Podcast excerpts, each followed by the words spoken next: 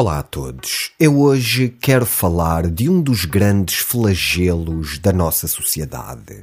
E não, não estou a falar dos programas de comentário futebolístico, estou mesmo a falar das fake news, das tretas que pululam por essa internet e por essas redes sociais fora.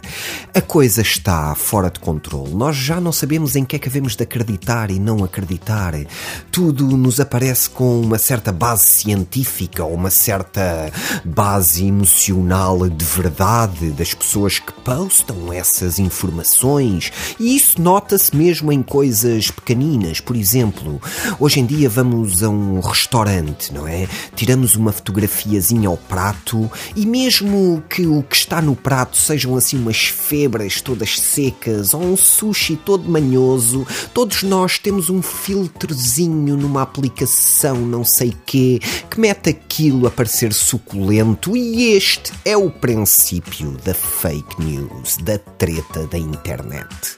Um dos dias onde a treta da internet, a fake news, atinge o seu auge, eu chamaria-lhe mesmo o Natal das fake news, foi um dia em maio. Foi e é, porque todos os anos é o mesmo dia de maio que se apresenta como o pináculo das fake news. Eu estou a falar, é claro, do Dia da Mãe. O dia da mãe é uma coisa sem controle de fake news, porque toda a gente, toda a gente mete uma fotografiazinha da mãe a dizer a mãe mais bonita do mundo. E a gente vai ver aquilo e, e não é verdade. Não é verdade, pessoal. Eu sou um homem, por exemplo, de 43 anos. A maioria dos meus amigos que eu tenho nas redes sociais espalhadas são pessoas um bocado nessa idade, não é? 35, 45. E convenhamos, amigos, as vossas mães podem já ter sido bonitas, mas já não são. São um bocadinho carcaças duras e não façam essa fake news. Eu, para alguns amigos meus, tive mesmo que lhes ligar a dizer: pá, ó Zé, achas mesmo que a tua mãe é a mãe mais bonita do mundo? Não é, Zé. Tira isso da internet, Zé, tira isso da internet. E tive que me chatear com alguns amigos, é verdade. Mas a coisa não fica por aí.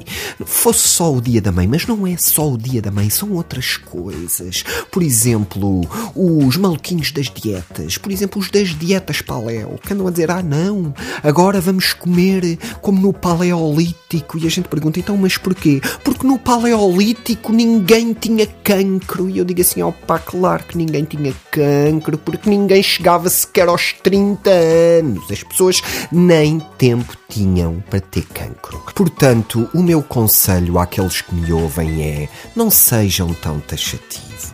Não digam que a vossa mãe é a mais bonita do mundo. Digam só que vocês acham que a vossa mãe é a mais bonita do mundo. Não digam que a dieta paleo evita o cancro. Digam só a verdade. Digam só que às refeições vocês comem legumes e carne crua, na esperança de um dia contrariarem a natureza. É tudo e até para a semana.